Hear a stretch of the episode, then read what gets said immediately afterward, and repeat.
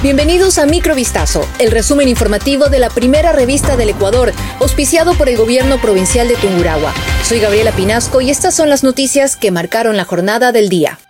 El presidente de la República, Daniel Novoa, presidió la sesión del Consejo de Seguridad de la ONU en Nueva York relativa al crimen transnacional y los retos que supone para el mundo entero. En el marco de la problemática, el primer mandatario denunció que recibe amenazas de muerte casi todos los días desde hace dos meses. Asimismo, dijo que en el caso de Ecuador, la ola de delincuencia organizada transnacional y sus vínculos con grupos armados amenazan al Estado de Derecho, el control estatal y la seguridad fronteriza. Novoa enfatizó en que la delincuencia transnacional demanda una contundente y oportuna respuesta transnacional, al mencionar como ejemplo otro fenómeno transnacional como la pandemia, que exigió respuestas universales.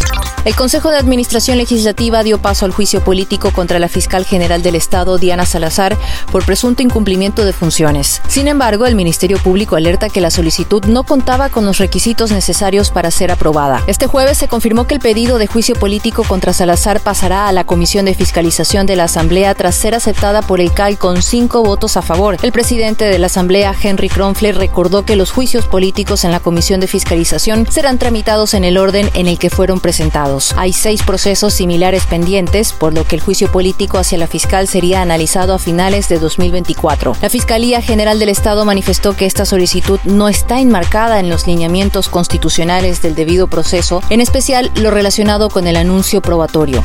El teniente Francis Alexander Vivas fue declarado inocente en actos propios de servicio por un caso registrado en La Maná, en la provincia de Cotopaxi, hace cuatro años. La resolución marca un precedente en la protección jurídica de los policías. El Ministerio del Interior comunicó que el Tribunal de Garantías Penales de Cotopaxi dictó una sentencia favorable para el uniformado, quien había sido acusado de homicidio. La policía indicó que se trata de una importante sentencia para los 58 mil valientes policías que enfrentan a diario la delincuencia y el crimen organizado. El caso se remonta a la madrugada del 9 de junio de 2019, cuando el gendarme acudió al barrio Primero de Mayo en La Maná, en la provincia de Cotopaxi. Allí encontró a dos sujetos discutiendo e incluso uno de ellos había asesinado al padre del otro. El policía intervino en la situación, pero uno de los hombres atacó al uniformado con un arma blanca. Vivas se defendió con su arma de dotación y el sujeto murió.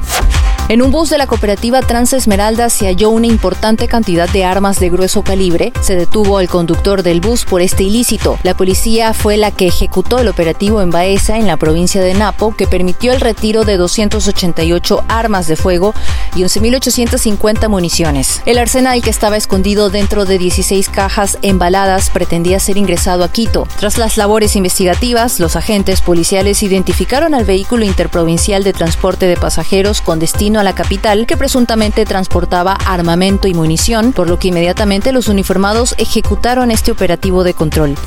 El periodista ecuatoriano Arturo Torres fue galardonado este jueves como campeón anticorrupción por el Departamento de Estado de Estados Unidos por sus décadas de investigaciones sobre corrupción y crimen organizado. Anthony J. Blinken, secretario de Estado de Estados Unidos, entregó el premio a 11 líderes de varios países por defender la transparencia, la rendición de cuentas, la integridad y la buena gobernanza en todo el mundo. Arturo Torres, fundador y director del portal de investigación Código Vidrio, fue destacado por su tenacidad al desenmascarar tramas y casos de explotación de recursos naturales mediante el periodismo de investigación. Torres, que también colabora con medios como The Washington Post, The New York Times y Vice News, ya había ganado premios por investigar la corrupción en América Latina y formó parte del equipo que investigó los papeles de Panamá.